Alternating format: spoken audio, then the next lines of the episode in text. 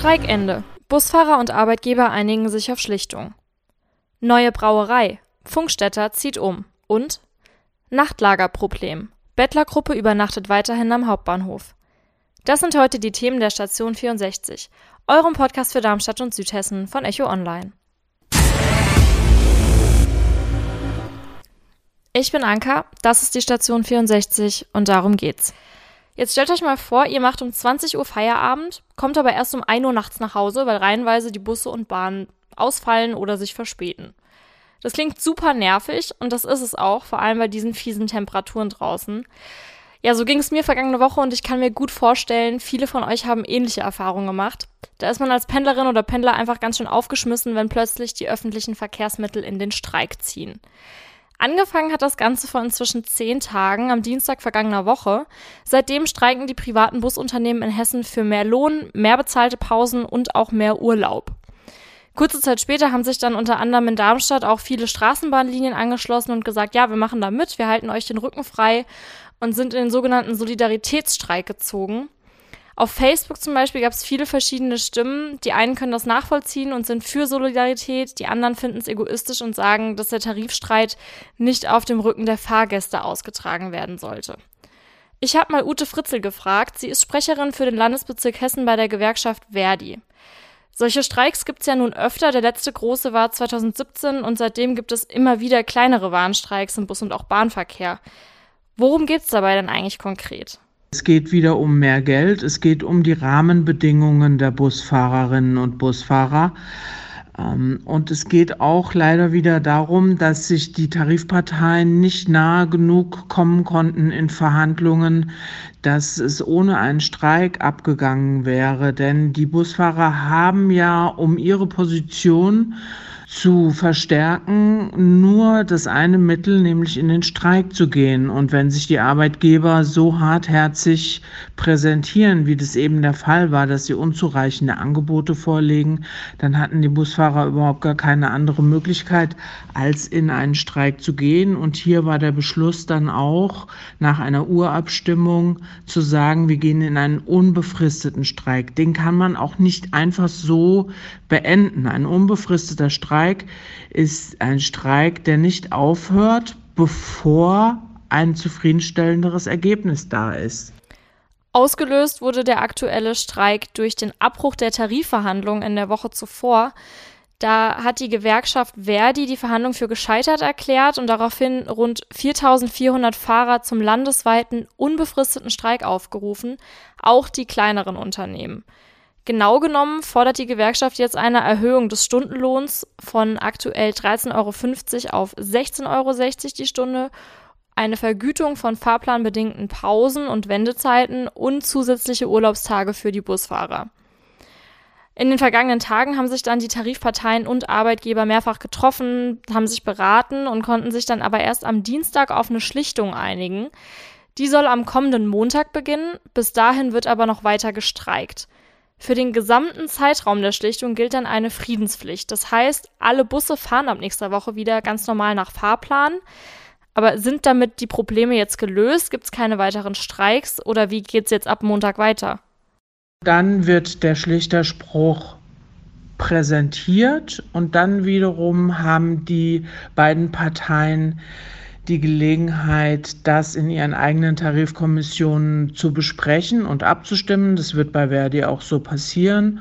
Und dann wird, wenn zugestimmt wird, dann wird nicht mehr gestreikt. Und wenn aber die Tarifkommission von Verdi den Schlichterspruch ablehnt, dann kann es nach der Schlichterzeit wieder zu Streiks kommen.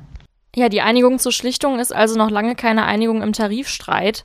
Wie lange diese Schlichterzeit und somit auch das Ende des Streiks jetzt schlussendlich anhalten wird, das ist zum jetzigen Zeitpunkt noch nicht klar.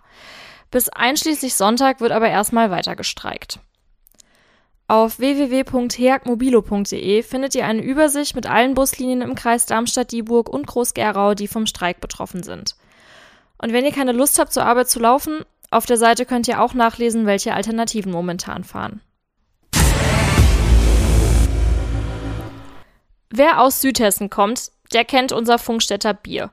Das kommt aus der gleichnamigen Brauerei, die sich zwar Hessens größte Privatbrauerei nennen darf, aber seit einiger Zeit mit sinkendem Absatz zu kämpfen hat.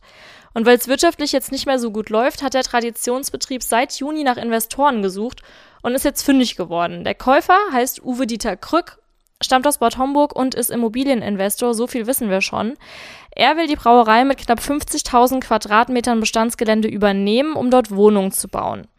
Die neue Brauerei soll dann von der Funkstätter Innenstadt an den Ortsrand aufs Schwimmbadgelände ziehen und soll 100.000 Hektoliter mehr haben als die alte, CO2-neutral und die modernste Brauerei der Welt werden, heißt es jetzt jedenfalls.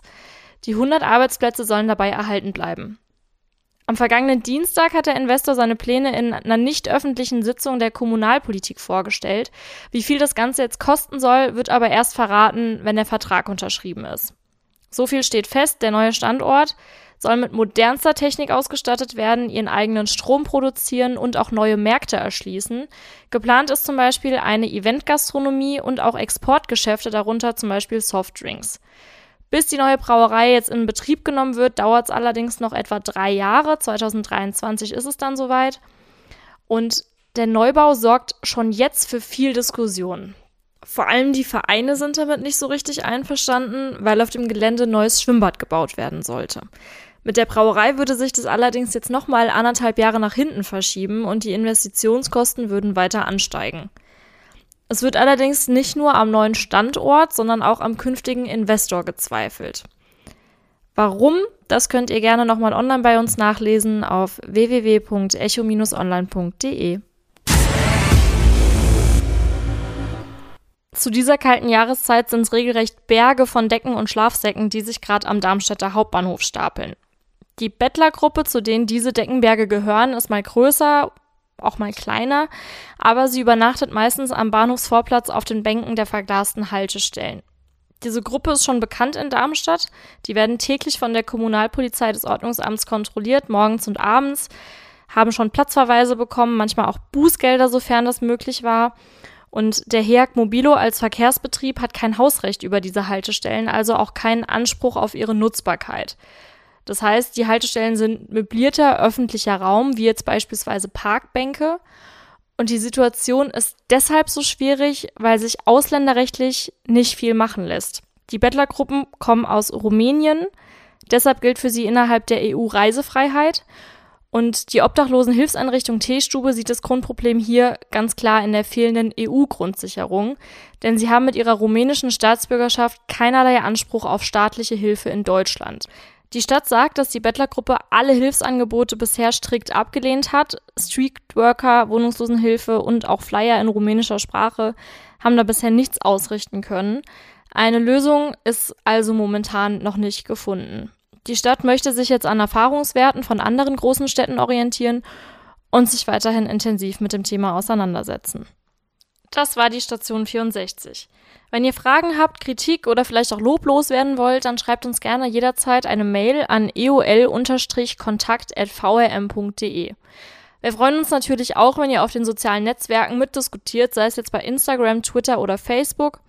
Und das war's von mir für diese Woche. Wenn ihr mögt, hören wir uns nächsten Donnerstag wieder. Bis dahin, macht's gut und tschüss.